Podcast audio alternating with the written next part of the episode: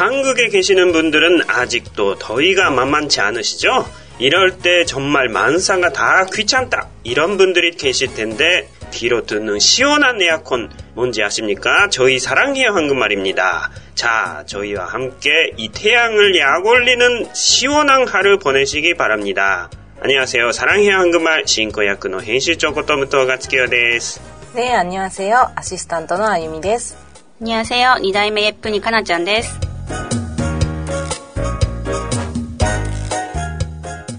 하 이. 韓国にいらっしゃる方々はまだ暑さが甘くないでしょう。こんな時は本当に万事がみんなめんどくさい。こんな方たちがいらっしゃると思いますが、耳で聞く涼しいエアコン、なんだかわかりますか？私たちのサランヒヨハングンマルです。さあ、私たちと共にこの太陽を怒らせる、太陽をからかう、涼しい一日を送られるよう願います。というふうに言いました。はい、はい韓国まだ暑い残暑ですけどね、日本は涼しいという話ですけども、その涼しい日本からゲストを今日はお迎えしてますね。皆さんがどうしてるかと気にかかっていた、つんちゃんでーす。久しぶり。ねえ、もうファンの方もいっぱいいたわけですから。過去形？いるわけですからね。つんちゃんどうしてるかなと思ってるんだろうと思うんですけど、さらにもう一人、つんちゃんのナムジャチング、ボーイフレンドのキングさんです。はじめまして。日本語できるんだね。はい。つんちゃんがこちらに残していたボーイフレンドを来ていただいたわけですけど、まずはとりあえずつんちゃんの方から挨拶一言。あにゃちは。久しぶりです。近況報告。近況報告。うん、日本は？日本、楽園 何してんの？まず日本では。日本でアクセサリーの部品を売ってるお店で働いてるんですけど、楽しいで。す。福岡の市内だから観光客が多くて、うん、よく韓国人も来るんですよ。それで韓国語で話しかけてあげると、うん、めっちゃ喜ぶんですよ。なんか安心した顔をしたり、うん、お、韓国人ですか？みたいな感じで、めっちゃ持ち上げてくれるから、ちょっと、嬉しい。なんと話しかけるわけ？もうトワトリックやよとか言って。すごいじゃん。あとはその同僚の人たちとかはやっぱり日本語しかできないから、うん、あ、つんさんすごい韓国語接客してるとか言って、うん、天狗になってます。つんちゃん、福岡に帰って韓国語上達した？かもしれない。みんな褒めてくれるから。うん、ああ、つまり褒められたら伸びるタイプだそう、褒められたら伸びるタイプ。申し訳なかったね。だから、みんな褒めて。あと、街中で困ってる韓国人っぽい人見ると、なんか助けたくなっちゃう。うん、もうなんか通じない気持ちがすっごいわかるから。ああ、逆の立場で。もうなんか、いつかの私がいるみたいな感じ。ああ、道わかんないとかそういう人助けた地図とかめっちゃ見て、こう、どこ行くんだろうみたいな感じにしてる人がいたら、トラツリかよとか、もういっそよみたいな感じで。すごいじゃん。はい。じゃあ、その、キングさん紹介してくださいよ。キングさんです。お名前キングさんなんですか？ね。香港の方ですよね？ね、中国サラあ、中国サラミ語。ね、はい。中国人ですね。見かけはでも結構西洋的な感じですけれども。あやみちゃんが通訳して 韓国で。보기에는서양분처럼생기셨는데아한번니는미국사람이니까다소서양사람처럼보여요おばあちゃんがアメリカの方で西洋っぽく見えます。かっこいいじゃん、つんちゃん。ハリーポッターみたいでしょ。ハリーポッターどういうことかわいいってことはいはい。韓国ではどんな仕事されてるんですか한국에서는어떤일을하세요ガイド。ガイドうん。観光ガイド。 ね。うん。そうですか。まあね、じゃあつんちゃんとやがては日本もぜひ行って、日本行ったことあります가본적이없어요おお、それはもうぜひ行かないと。日本いいとこです楽園ですから。日本진짜좋은곳이에요ええ、정말로ええ。ぜひね、つんちゃんに会いに、日本にね。ね。訳しないの。あら、ずるしにか。マジでマジで。はい。日本語わかるんですよね。ええ、少しだけわかります。おいや、めっちゃわかってるよ。 ということで、じゃあ、つんちゃんのファンの皆さんにアドバイスとか頑張ってください。何これ。え思われたすいません。いや、もう聞いてる人たちは多分私よりもめちゃめちゃできるから、困ってる韓国人がいたら、ぜひ話しかけてあげてください。ね。そしたらめっちゃ喜んでもらえるし、うん、何この気持ちみたいな、この人を助ける気持ち。わーってなるから。まあもう文化大使として活躍してるってことですね。はい。はい。素晴らしいつんちゃん。サラハン1号卒業生ということで、頑張ってください。サラハンのためにもね。はい。それでは今日は、つんちゃんとナムジャチングのキングさんを迎えてみました。それでは勉強ですね。おぬれ半軍前。はい。それじゃあまた、ぜひ遊びに来てください。うん、お便りもちょうだいね、つんちゃんね。うん、はい、それじゃあね。うんねえ。しましょう。ねえ。すごいわ。上手。はい、じゃあ、かなちゃん、復習の時間です。はい。あなた相当具合が悪そうに聞こえるわ。너정말안좋아보인다あの、痛い。あ、아파보인다うん。で、聞こえるわ。아픈것같이들린다はい、맞아 요。 ね。너무많이아픈것같이들린다ですよね。今日は寝てないといけないな 오늘은누워있어야겠어そうだね。じゃあ、うん、早く良くなることを願うわ。うん、빨리나아지기를바랄 게。 うん。はい。なっきるパラッケだったけど、同じことですね。はい。じゃあ、進化問題を一つだけ。慣用句として、聞くところによれば。聞くところによれば。うん。聞くっていうのは聞こえるだね。聞こえるところによれば。들리는바에うん。よれば。위하면そうだ。맞았어 요。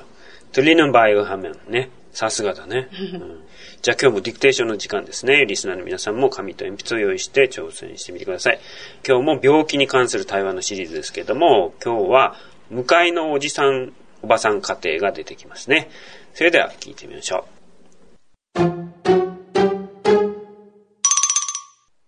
여보나왔어오늘하루직장에서어땠어요스트레스엄청받았어 산사가나한테고함질렀거든그래요스트레스가많이쌓인것같아요그래게다가목도이렇게뻣뻣하고말이야はい。どうですかあお前。うん。ただいま。うん。今日一日、会社での生活はどうだったうん。ストレスをすごくたくさん受けたんだ。うん。上司が、僕に対して 声を上げて叱ったんだ。うん。そうなんです。そうなんだね。ストレスが溜まりそうだね。うん、そう。その上、首、首じゃなくて 喉もなんかイガイガするんだよね。おー、意外だか。なるほどね。うんうん。まあ、そういう意味じゃないけど。まあでも、なるほど。そういう感じに聞いたんだね。はいはい。じゃあ、その最後の言葉の解釈だけ違うけど、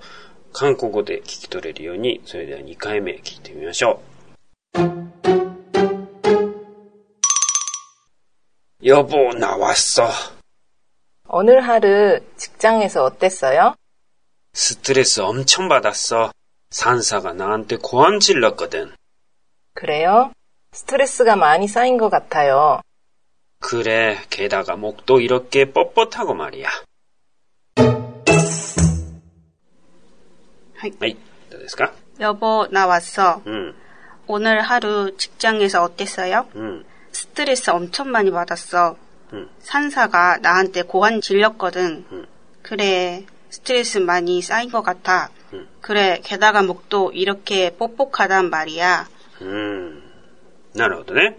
基本的にあったってますけど、まず、味マの方の会話は敬語、ヨがついてますよね。あと、最後が、 ポッポッタだ。ポッポッタだ。ポッポッタだっていうのは。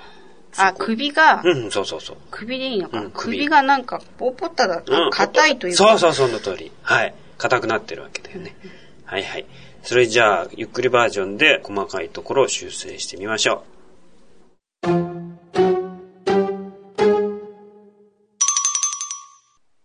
여보 나왔어 오늘 하루 직장에서 어땠어요 스트레스 엄청 받았어.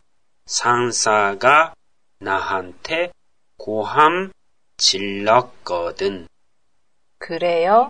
스트레스가 많이 쌓인 것 같아요. 그래. 게다가 목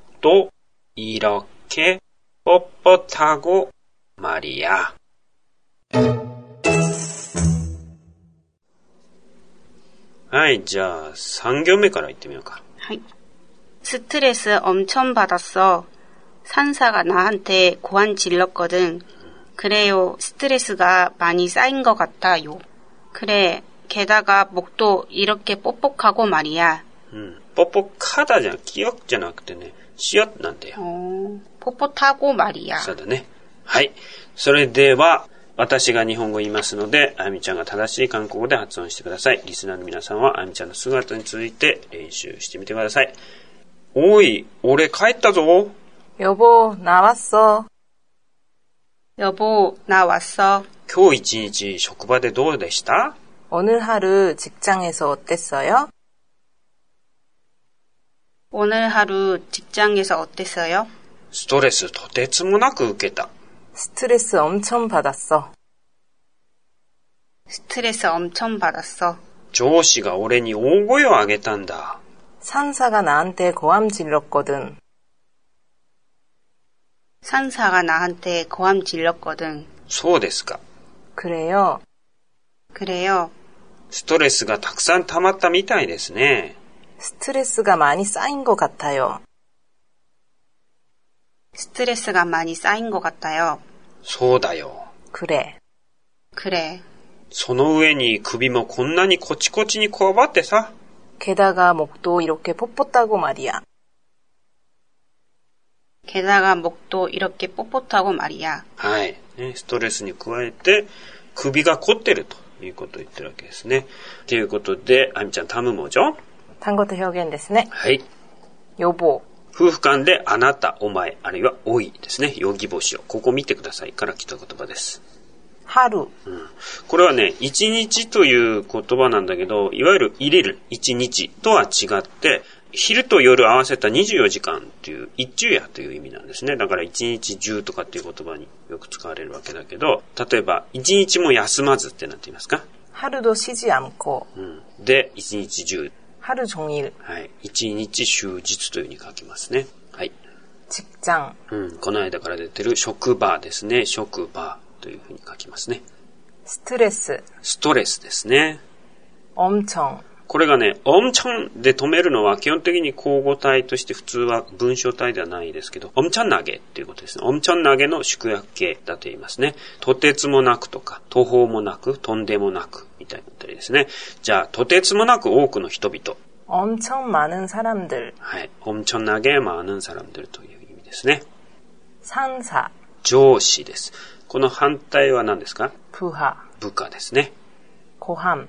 大きな叫びとかいうことになるわけですよ。叫び声とかわめき声ってなっていますか？ご飯ソリ。はい、ソリ、ね。声がつくわけですね。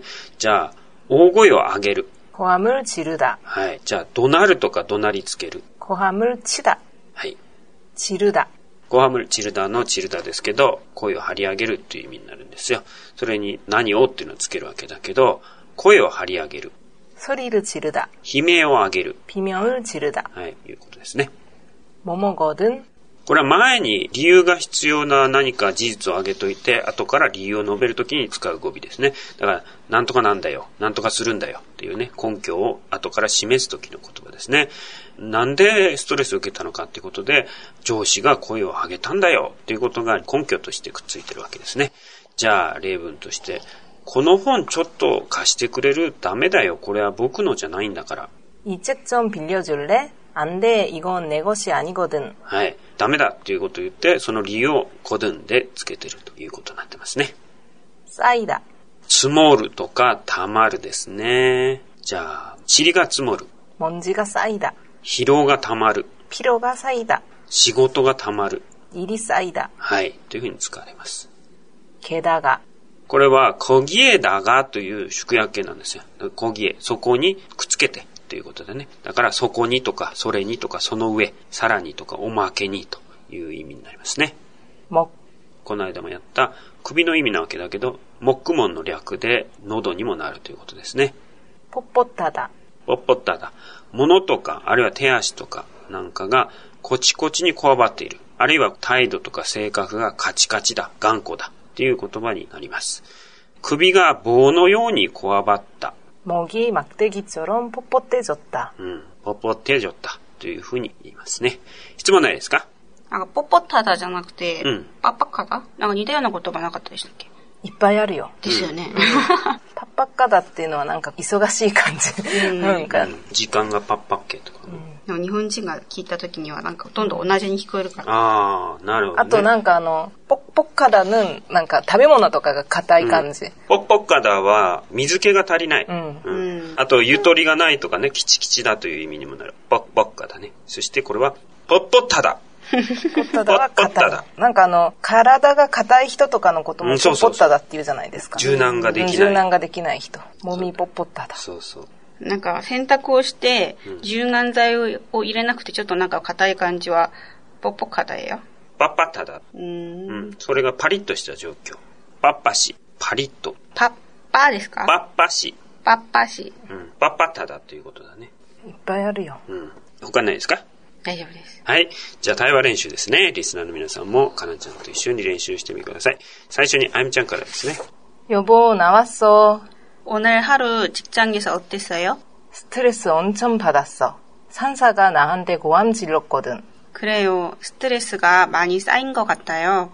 그래. 게다가 목도 이렇게 뽀뽀다고 말이야. 아이, 자, 고다시대. 가난창가나. 여보, 나 왔어. 오늘 하루 직장에서 어땠어요? 스트레스 엄청 받았어. 산사가 나한테 고함 질렀거든. 그래요? 스트레스가 많이 쌓인 것 같아요. 그래. 게다가 목도 이렇게 뻣뻣하고 말이야.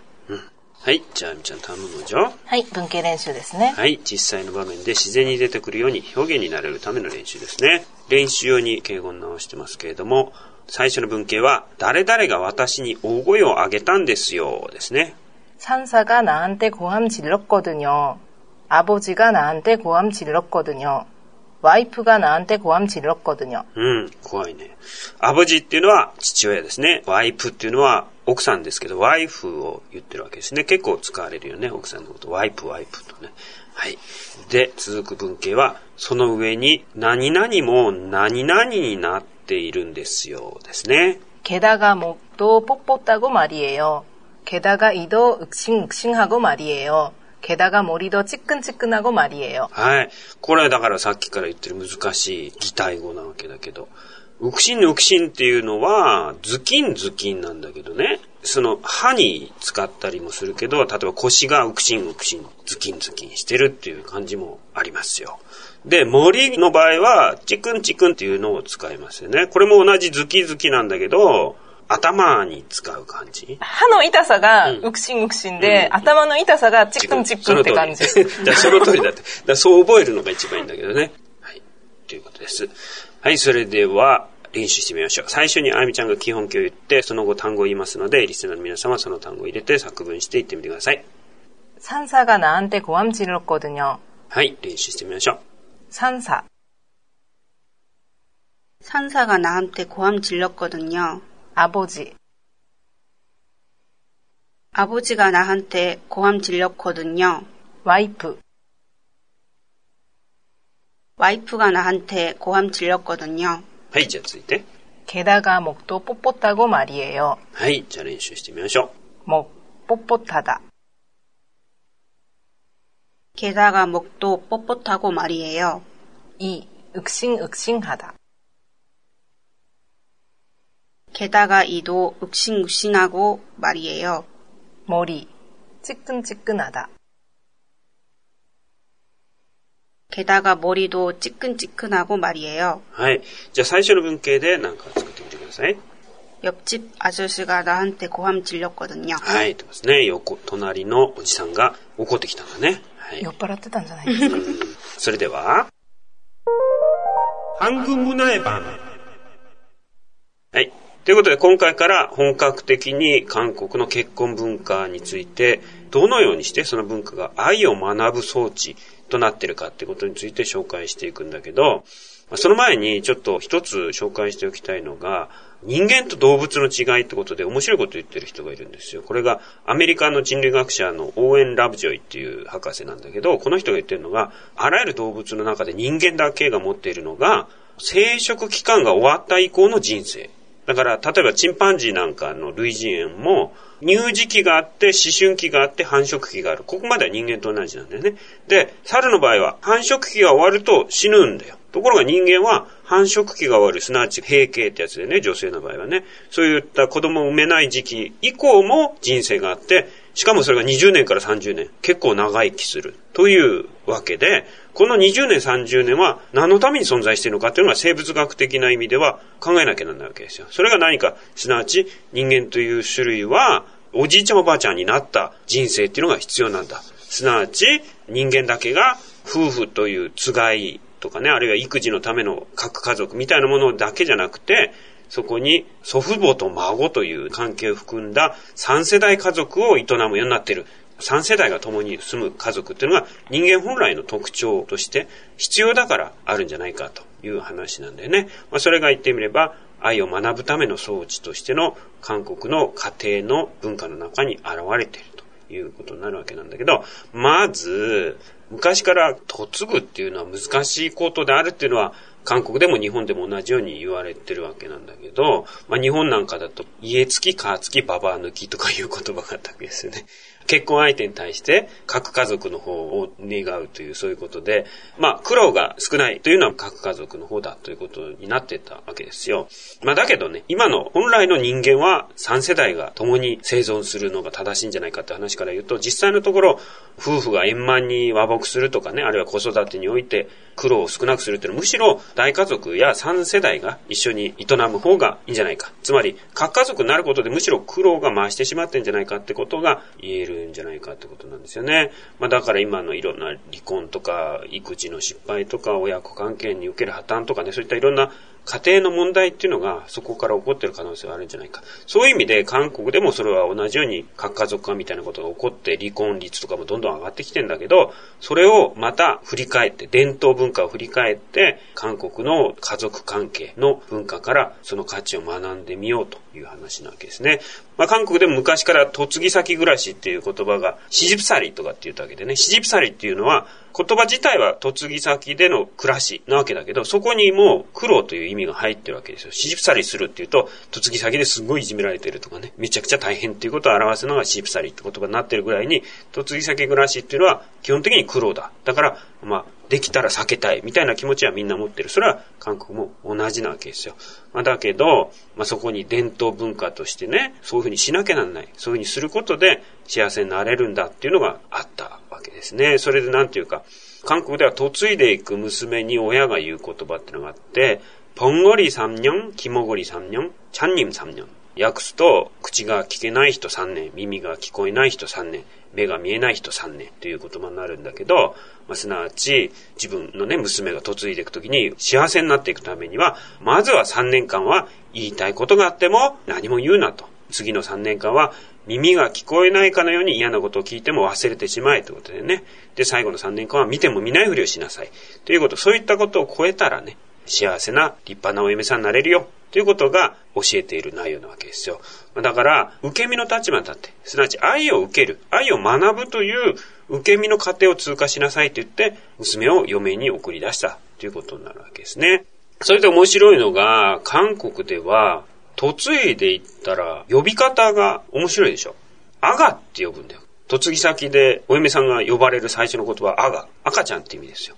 あるいは聖アガ、新しい赤ちゃんとかね、聖サラン、新しい人みたいに言われるんだけど、なぜそういう呼び方が変わるのかっていうと、まず呼び方っていうのは、愛を受ける立場を表してるんですよね。これは文化論的にだけど、なんで世界的にも日本でもそうだけど、女性が嫁ぐと名字が変わるっていうのがあるわけじゃない？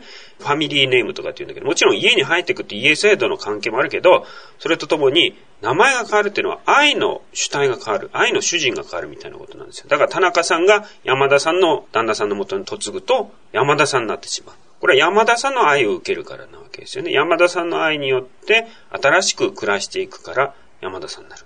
韓国は名字っていうのは変わらないですね。それはもう血統を絶対視する社会だから血統を表す性、尊っていうのは変えないんだけど、その代わりに露骨に変わるのが呼び方なわけですよ。韓国ではもう嫁いでたお嫁さんは基本的に自分の名前で生まれることはない。自分の名前は自分の実家の親の愛を学んできたその家庭の名前だから、新しい家に行くと、あが、新しい赤ちゃんになって、その家の家庭の愛を最初から学ばなきゃなんない。歯が、赤ちゃんだってことは、とにかく赤ちゃんのように全て吸収して、愛を学びなさいということを表しているということになるわけですね。うちの奥さんも自分の奥さんの名前じゃなくて、うちの娘の名前で、基本的には一番上の子供の名前を使って、誰々の女、ね、最初の子供の名前で基本的に呼ばれるわけですよ。そういうふうにして女性は余命としての愛を学ぶ。妻としての愛を学ぶ。さらに子供なんていうのはもう1年2年で生まれるわけじゃない。そういう感じでお母さんの愛もほとんど同時に学ばなきゃなんない。これがだから余命が苦労だということになるわけなんですよね。嫁ぐという行為が苦労であらざるを得ないっていうのがね。で、夫の場合はそれほど苦労じゃないっていうのは、夫の場合はその家での息子としての愛は学べてるからですよ。そこはもうできてるから、その上で奥さんを愛するってことが課題として一つ増えて、その後また子供ができたら今度は父としてのね、愛を学ぶ。割と順番に課題が訪れるので、男性の方は余裕があるんだけど、女性はその家の中における愛は最初から全部学ばなきゃならないっていう。それが嫁ぐっていうのが難しいという内容なわけですよね。で、そこにはね、ポイントがあると言われてるんですよ。ポイントは、姑さんと一つになること。すなわち、お母さんと娘の関係になること。これがポイントだというふうに言うわけですね。もちろん礼儀を守るお嫁さんではあるんだけど、情の世界においては親子の愛情関係を早く身につけろということなわけですね。まあ、なんでそれがポイントになるかっていうのは簡単なことで、今言ったお嫁さんの立場、妻の立場、母の立場、それ全部完成しているのはお母さんだからですよ。言ってみれば勝利者。その勝利者から相続すれば簡単に学べるという師匠としてのお母さんという存在だから、そこと一つになることがポイントだということになるんですね。それで、あの、姑さんと一緒に寝てみなさいっていう話をアドバイスする人もいますよね。そうすると、早く情が一つになるってことで。ね。韓国だったら、お母さんに対して、お母さん、私、お母さんと一緒に寝てみたいです。みたいなことが通じるじゃない。うん、それがだから、おー、いいね。いいよいいよ。じゃあ寝ようか。みたいな感じで、娘みたいな関係にすぐなれる。ということで、そういうアドバイスをしたりもします。これも実に韓国的ではあるけどね。まあ、韓国ではそういうふうにして親子関係っていうのは近いので、そういう娘のような情を早く学ぶことによって、奥さんの立場、お母さんの立場も早く学べるってことになるわけですね、こういった形で、韓国では嫁ぐということを、まず愛を吸収するために、最初の期間を苦労しなさいよって言って行くんだというのが韓国の文化としての世界であるということを今日は話してみましたね。そんなの経験してますか？あみちゃんなんかどうですか？そうですね。確かに最初はいろいろ合わないから大変だけど、うん、私が大変な分お母さんも大変なんだなって思ったら、うん、案外最初のシジプサリも大変じゃなく乗り越えられて、うん、で、その後はやっぱ長く暮らせば暮らすほど親がいてくださることはすごいありがたいし、多分2人核家族で暮らしたらいろいろ大変だっただろうけど親がいることで夫婦間もうまくいくし子供の教育についてもいろいろ助けてもらってる部分があるからすごいありがたいですしお母さんのポリシーがあって嫁と娘が一緒だっていうかお母さんからしたら娘と同じように嫁に対せばいいしだからあなたもあなたのチンジョンプモに対するように自分に対しなさい。そしたらもう葛藤することはない。なるほど。理想的って言われてるんですけど私はなんかもう日本の 両親よりも韓国のご両親の方がもっと情がいくっていうかまあ言った通り、シジプサリという言葉あるけど、それに対比する言葉として、ミョネリサリっていう言葉もあるわけだよね。うん、つまり、姑の方も同じように嫁によって苦労していると。なぜかというと、姑も姑としての愛を学んでる期間だからだよね。うんあと、やっぱり娘だと、お母さんがこう言っても、娘だから反発するんですよ。でも嫁だと、すんなり言うこと聞くから、私は娘よりもあゆみの方がもっといいわ、とかって よく言ってて。そうだろうん、まあそれはそうですよね、こちらとしてはもう教えてもらってるっていう立場だし、夫婦関係にしても子育てにしても基本的にはプラスになるために存在してくれてるっていうのはあるんだよね。多分お父さんとお母さんがいなかったらぐわーってもっといっぱい喧嘩になったかもしれないんですけど、喧嘩しててもお父さんとお母さんが止めてくれるし、うるさいぞって一言言われたらすいませんっておとなしくなるので。ね、まあだからあの、一般的に夫婦の講座、夫婦生活の講座みたいなそういう本が巷に溢れてるけど、まあ、そんなことで苦労して学ばなきゃなんない、本なんか読まなきゃなんない動物はいないんだよね。人間だけはそういうのは学ばなきゃなんないわけなんだけど、むしろもっと簡単に学べたはずの教科書をどっかにやっちゃったから、なくしちゃったから、他に求めなきゃならなくなってるっていうのが正しいんじゃないかと気がしますけどね。うんあとお母さんとの作戦が1個あって例えば私とアッパが夫婦喧嘩するじゃないですか、うん、もしそうなったらお母さんは「私はあなたを叱るからね」って言って、あなたに向かって「お前はなんでそんな旦那の機嫌一つも取れないで仕事して帰ってきた夫をそんな風にするんだ」って言って「あんたのことをすごく怒るからね」って言って、そしたらきっと彼はそこで「そうだそうだ」とかは言わないじゃないですか、韓国の男性は。それでおとなしくなるから何かあったら私はあんた怒るからねっていうのが私とお母さんの作戦なんです、素晴らしいね、本当にいいお母さんですよ、ね、なるほどね、うん、だからあんまり大喧嘩にならないですね。ああ夫婦がね、うん、はいはい。まあということですよ。ということで今日も韓国の結婚文化結婚がどのように愛を学ぶ装置となっているかということについて話してみました。それでは今日の勉強は以上で終わりたいと思います。それではまたお会いしましょう。さらによ